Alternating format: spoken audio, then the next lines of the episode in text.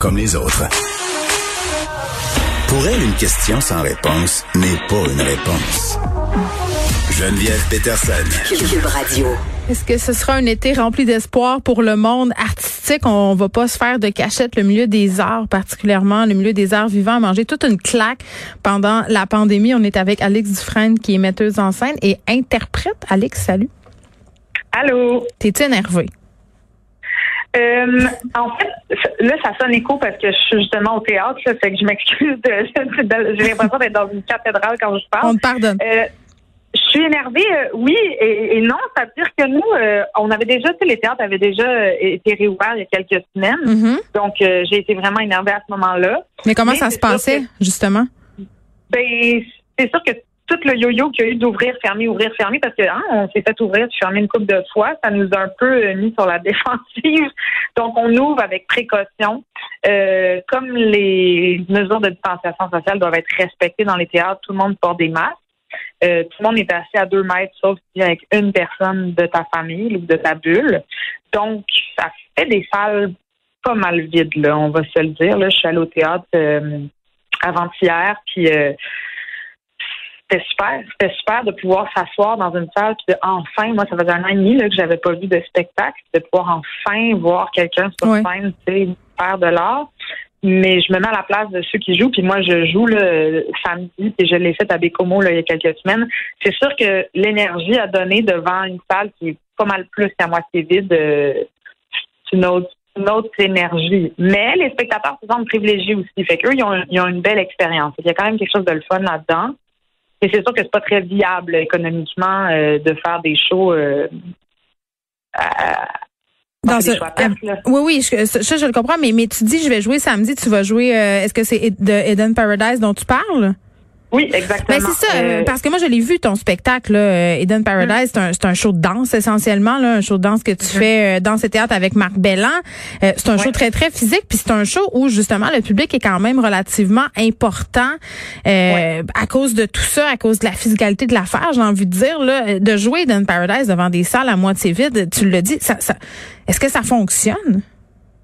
Ben là, on l'a éprouvé à la dure. Je pense qu'on a eu comme la plus grosse salle à date. On jouait à Bécomo il y a presque un mois. Ouais. Euh, c'est 850 places.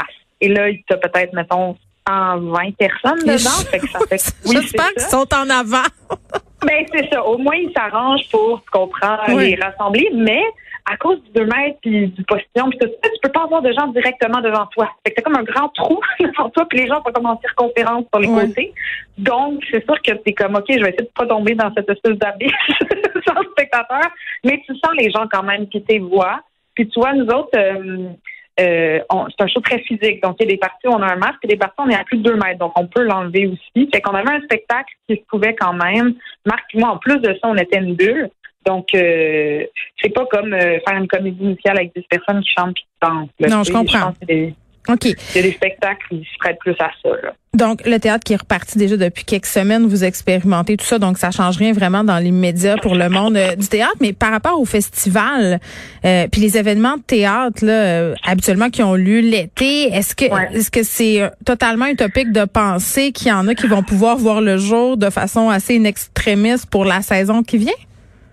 Ben, écoute, nous, Eden Paradise, comme c'est un show qui existe, qui roule déjà depuis un moment, on se fait appeler, comme ça n'a pas de bon sens, genre, pouvez-vous dans deux semaines venir jouer? Puis on fait, ben, oui, nous, notre show, il est prêt. Mais tu comprends que d'habitude, une saison, ça vaut deux ans, deux ans, deux, trois ans d'avance.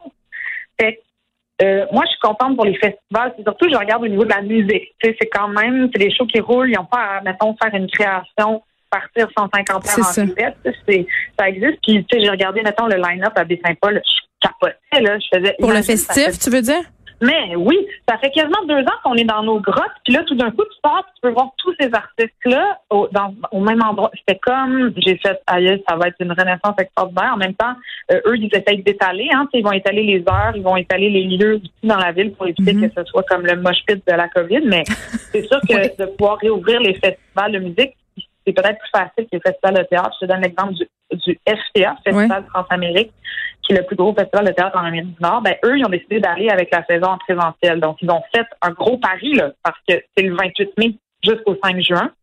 Et c'est un festival international. Mais là, hein, tu peux pas inviter d'artistes de l'international. Donc, ce sont tous des artistes québécois et québécois qui vont mm. jouer en présentiel. Mais il faut que Montréal vire au orange d'ici là. là. C'est ça qui va arriver, fort probablement, mais, mais c'est vrai que c'est un pari. Pari. Puis tu vois, le OFTA, c'est le Off Festival du FTA, eux ont décidé de tout annuler et de ne faire que euh, de, du show à distance. Donc, il y aura mm. rien en présentiel au FTA. Fait les gens prennent des décisions, ils, font des paris, puis tu sais, je parle aux directrices et aux directeurs artistiques des théâtres, sont brûlés. Ça fait un an et demi qu'ils font des plans, plan B, plan C, plan D. Le théâtre ouvre. Yes, OK, mais là, tu peux juste avoir 100 personnes. OK, on s'ajuste. Il faut que ce soit sécuritaire. Parfait. Oups, les interprètes sur scène. Et là, toutes les programmations des prochaines années sont toutes bouleversées parce que moi, j'étais supposée jouer dans Paradise il y a deux ans. Comprends-tu? Mais c'est ça, puis ce que je comprends.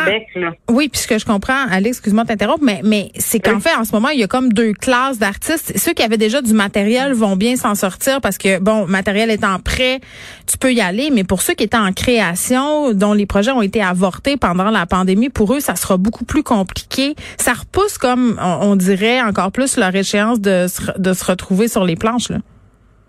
Oui et non. C'est-à-dire que c'est vrai qu'on pourrait penser que vu que tu as un show déjà prêt dans ta valise, tu vas être léger sur les autres, mais c'est pas nécessairement comme ça que ça marche. Okay. on fait des subventions. Les subventions, c'est de l'argent public, hein. c'est le c'est les c'est nos taxes qui payent pour ça. Et donc, euh, des subventions pour créer un spectacle doivent être, si elles ont été commencées à dépenser, doivent mener à un spectacle.